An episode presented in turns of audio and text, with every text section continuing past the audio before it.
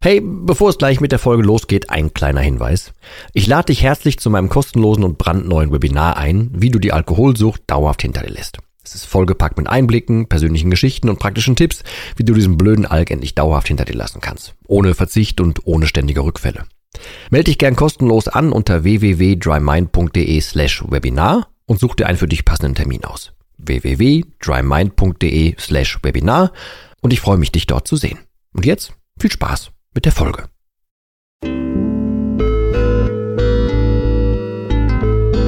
Nüchtern betrachtet. Der Nie wieder Alkohol Podcast.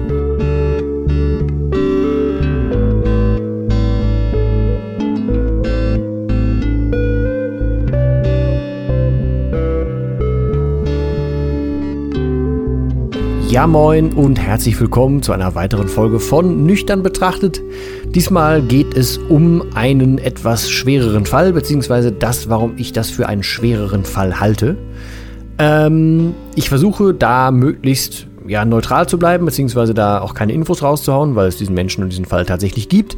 Ähm, ich möchte das aber nutzen, und ich habe das auch in einem YouTube-Video neulich schon gemacht, ähm, ich möchte das nutzen, um ähm, mitzuteilen, dass es ja vielleicht auch was zum Lernen für dich gibt. Also weil du einer der normalen Menschen bist, in Anführungsstrichen normalen Menschen, die mit dem Alkohol aufhören wollen. Also wenn du einer von, von den Menschen bist, die einfach über Gebühr trinken, die funktional trinken, die aus Gründen trinken und so weiter, dann ist das vielleicht was für dich. Weniger ist es was für dich, wenn du wirklich tiefe psychologische Probleme hast, wenn du körperlich so weit drin hängst, dass du wirklich professionelle Hilfe brauchst und so. Aber das habe ich hier im Podcast schon oft gesagt. Ich bin kein Arzt und sowas.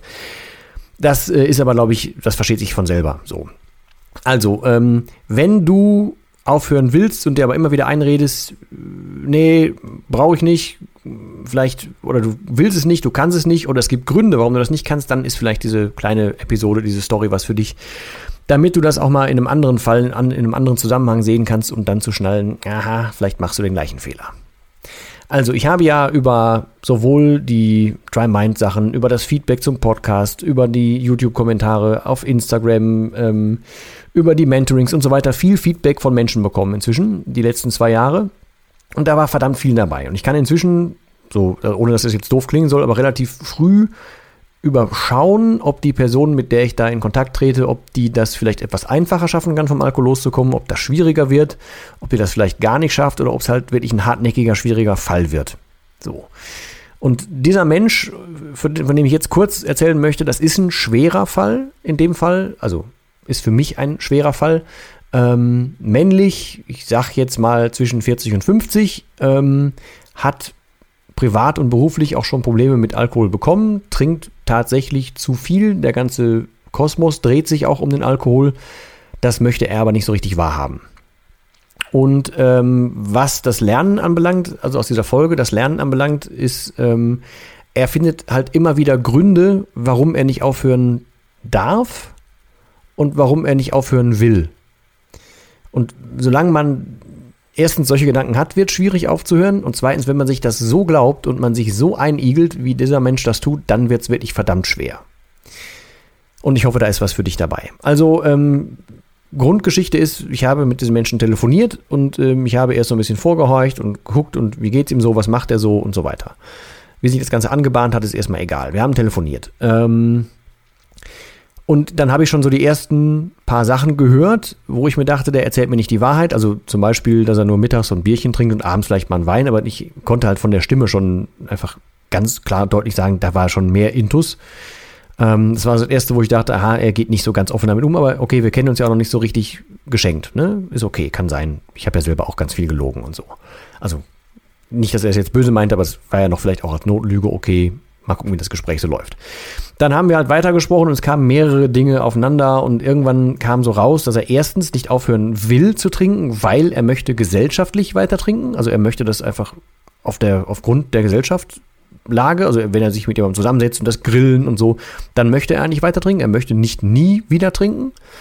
Ähm, dazu habe ich schon ein paar Mal was gesagt, ne? also dass ich das für ziemlich einen Quatsch halte, gerade bei Suchtmenschen wie dir und mir, die halt diesen Podcast hier hören oder machen in dem Fall, aber es gibt halt Menschen, die trinken ganz normal, die, für die bedeutet das nichts mehr. Und es gibt halt Menschen wie dich und mich, da ist halt schon mehr dahinter. Und dann ist für die kontrolliertes Trinken halt für meine Begriffe aus meiner Warte aus ziemlicher Quatsch. Aber das habe ich an anderer Stelle schon erwähnt. Auf jeden Fall war das einer der Gründe, warum er nicht aufhören möchte. Ähm, er hat aber auch gesagt, er kann nicht aufhören, weil dann würde das und das passieren. Das war jetzt was Gesundheitliches, ich möchte jetzt aber nicht ins Detail gehen. Also das und das würde passieren, wenn er aufhört zu trinken. Und er weiß das, weil das schon mal passiert ist. So. Habe ich da ein bisschen nachgebohrt, weil ich habe das im Gespräch dann ein bisschen geändert. Ich bin dann von dieser vorsichtigen Art ein bisschen nachher Forscher geworden, weil wir müssen uns nichts vormachen. Er war, ist körperlich ähnlich weit drin, wie ich das damals war. Wir wissen ja, wovon wir sprechen. Wir wissen um das Verstecken und so weiter. Da musste ich ja die, die Manschetten, konnte ich ja irgendwann mal ja, ablegen und wir konnten einfach dann nochmal Tacheles reden. Und dann wurde es auch ein bisschen offener, aber nur so halb. Also dann kam auf jeden Fall ähm, dieser Grund, warum er nicht aufhören kann, weil es würde, wenn er aufhört, dann das und das Körperliches passieren. Damit ist jetzt kein klarer Entzug gemeint, sondern was anderes. Irgendwas, was passiert oder passiert ist nach einem Entzug. Habe ich halt so nachgefragt und sagte, ja, okay, gibt es denn da jetzt überhaupt wirklich einen Zusammenhang? Wann ist das denn passiert? Und dann kam raus, er hat aufgehört zu trinken und dann ist halt so 20, 25 Tage später ist dann das und das passiert. Dachte ich mir so, okay, aber also mal Entgiftung außen vor gelassen, dann ist aber doch der Organismus schon relativ wieder alkoholfrei, so nach 20, 25 Tagen. Das könnte ich mir jetzt nicht vorstellen, dass das, das direkt jetzt die Folge davon wäre, dass du aufgehört hast. Ja, können aber auch zwölf Tage gewesen sein und dann kam das so nach und nach. Ich dachte so, das passt irgendwie nicht ganz zusammen, aber okay. In Summe war das ein Grund, den er sich so immer wieder eingeredet hat und er hat quasi schiebt das so als Angst vor sich her, um zu sagen, er könnte nicht aufhören, weil dann wird er das und das passieren. Ohne ob das jetzt ähm, realistisch wäre oder nicht. Dazu kam dann auch noch, dass er dann sagte, ja, er wird aber auch deshalb trinken, weil er könnte so schwer einschlafen und wenn er im Bett liegt, dann wird der Kopf so rattern und Kopfkino und dann die Vorwürfe und das Übliche, was du vielleicht ja auch kennst, der, der hier, der, der hier zuhört. Ähm, dann habe ich halt einfach mal angefangen mit Lösungen und habe gesagt, so dann schreib doch einfach das auf, was du im Kopf hast. Schreib das doch einfach mal handschriftlich auf. Und dann kam eben genau das, und da möchte ich dich vorwarnen und dich mit der Nase drauf stoßen. Dann kamen halt Ausreden. Ja, wenn ich das aufschreiben würde, dann, dann würde ich ja meine Frau, die neben mir liegt, wach machen. Weil Licht anmachen und so. Ich sage, ja gut, aber dann ist das entweder so oder du sagst deiner Frau das warum und dann wird die damit schon zufrieden sein oder das eingerufen können, dann ist gut. Ja, nee, das wird nicht gehen. Ich sage, ja, dann nimm dir doch zur Not eine Taschenlampe und schreibst dann auf, ja, nee, das wird nicht so gehen. Ich sage, ja, dann geh doch auf die Couch zur Not und mach das, zieh das zwei Wochen durch, penn zwei Wochen auf der Couch, schreib das da, dann machst du auch keinen wach. Ja, nee, schon, schon probiert, aber das wird auch nicht so richtig gehen und so weiter und so weiter. Egal, was ich gebracht habe, es gab immer einen Grund, dass es nicht gehen könnte oder irgendwas, was dagegen spricht. Ähm, genauso wie ich gesagt habe, wenn du noch Angst davor hast, dass irgendwas passiert, wenn du aufhörst zu trinken, dann klär das doch mal mit dem Arzt ab. Für mich macht das jetzt hier überhaupt keinen Sinn. Es gibt keinen Zusammenhang körperlich gesehen, dass das und das nachher körperlich passiert, wenn du aufgehört hast, vor allem nach so einer langen Zeitspanne. Das macht eigentlich gar keinen Sinn. Hast du das mal bei einem Arzt abchecken lassen, ob das zusammenhängt? Und dann wurde auch halt nur ausgewichen, beziehungsweise es kamen wieder Gründe, warum das nicht geht. Und ja, ich selber habe ja damals auch gesagt, so ich kann nicht zum Arzt, weil ich weiß, der wird mir sagen, ich muss aufhören. Deswegen gehe ich erst gar nicht zum Arzt. Okay, laut der Geschichte war er aber schon beim Arzt und die haben mir was ganz anderes gesagt. Dass das nicht der Wahrheit entsprach, habe ich später erfahren. Aber ja, worauf ich hinaus will, ist erstens Ausreden finden, da sind wir ganz groß drin. Äh, und sich Sachen schönreden, sind wir auch ganz groß drin. Und das macht in Summe einen schweren Fall für mich aus. Wenn Menschen wissen, die wollen vom Alkohol loskommen, die wissen aber noch nicht wie, dann ist da ja schon mal ein Wille. Und dann ist schon mal ein Verständnis dafür da, dass die, äh, dass die Situation, gelinde gesagt, kacke ist oder dass die so nicht, nicht tragbar ist und dass die zu ändern ist in dem Fall eines schweren Falles, also so wie ich den betitel, ist halt aber so, dann arbeite ich gegen ihn und gegen seinen, seinen Willen und gegen ein Lügenkonstrukt und gegen Ausreden und so weiter. Weil der Mann ist so tief drin in dem, was er sich da selber aufgebaut hat und er glaubt sich das so sehr, dass er halt sehr, sehr schwer nur zu erreichen ist. Und das kommt nicht von heute auf morgen, das passiert über eine ziemlich lange Zeit. Und deswegen will ich das hier in dieser Episode sagen, wenn du zum Aufschieben neigst oder immer einen Grund findest, warum das und das nicht ist und so weiter, dann hör dir bitte erstens unbedingt die Folge zu den Unterschieden und den Gemeinsamkeiten an. Müsste eine der frühen Folgen hier sein. Und bitte hinterfrag dich einfach mal, was du da machst. Sind das wirklich aktive Gründe? Haben die wirklich einen Sinn? Stimmen die überhaupt? Oder erzählst du dir da einen, lügst du dir einen in die Tasche? Oder wie sieht's da überhaupt aus? Geh da mal etwas härter mit dir ins Gericht, weil wenn du das jetzt noch kannst und du zum Beispiel aktiv diese Folge hier hörst, dann bist du ja noch quasi eher in dem Modus, dass du sagst, du willst was ändern und du kannst das noch. Wenn du das aber weiterziehst, so wie der Mensch, von dem ich gerade gesprochen habe, dann wird das immer schwerer, immer schwerer und dann bist du irgendwann komplett in deiner Welt und kommst da gar nicht mehr raus.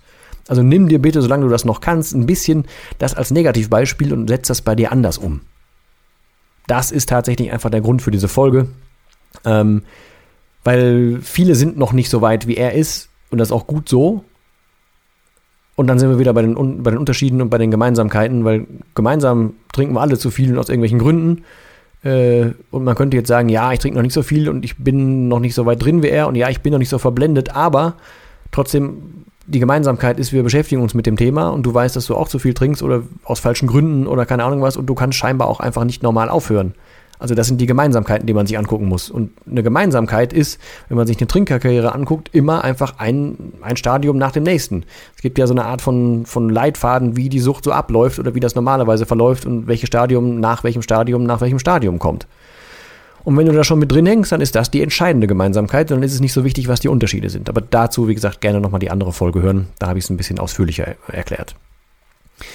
Also, falls sich das irgendwie ein bisschen abschreckt und falls sich das ein bisschen mitnimmt, dann freut mich das. Ähm, ich finde das einen sehr, sehr schwierigen Fall, weil da sind so viele Baustellen gleichzeitig zu beackern. Das ist nicht ganz feierlich. Ich gebe das da nicht auf, auf keinen Fall. Aber das wird verdammt viel Arbeit. Und es hängt schon sehr davon ab, ob er ein bisschen aufmacht, ob er mich ein bisschen reinlässt oder nicht, weil ansonsten würde das verdammt schwierig und ich wüsste, ich hätte den, den oder ich könnte den Kampf nicht gewinnen. Es wäre so ein bisschen wie Don Quixote vor den Windmühlen, falls du das kennst. Ja. In diesem Sinne, ich äh, bedanke mich für deine Zeit und für dein Zuhören. Ich wünsche dir, dass du nicht so ein schwerer Fall bist, sondern dass du maximal auf dem Weg dahin bist, aber das noch früh genug änderst.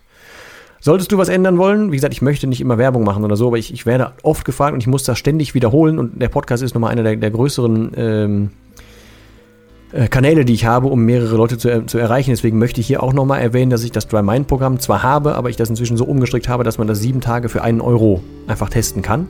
Ob das was für dich ist, weil ich bleibe dabei, es gibt ein Muster, wie man sein Alkoholdenken umändern kann. Dafür muss man aber natürlich erstmal umändern wollen. Also deswegen spielt die Folge auch so ein bisschen in diese Richtung, glaube ich, ein.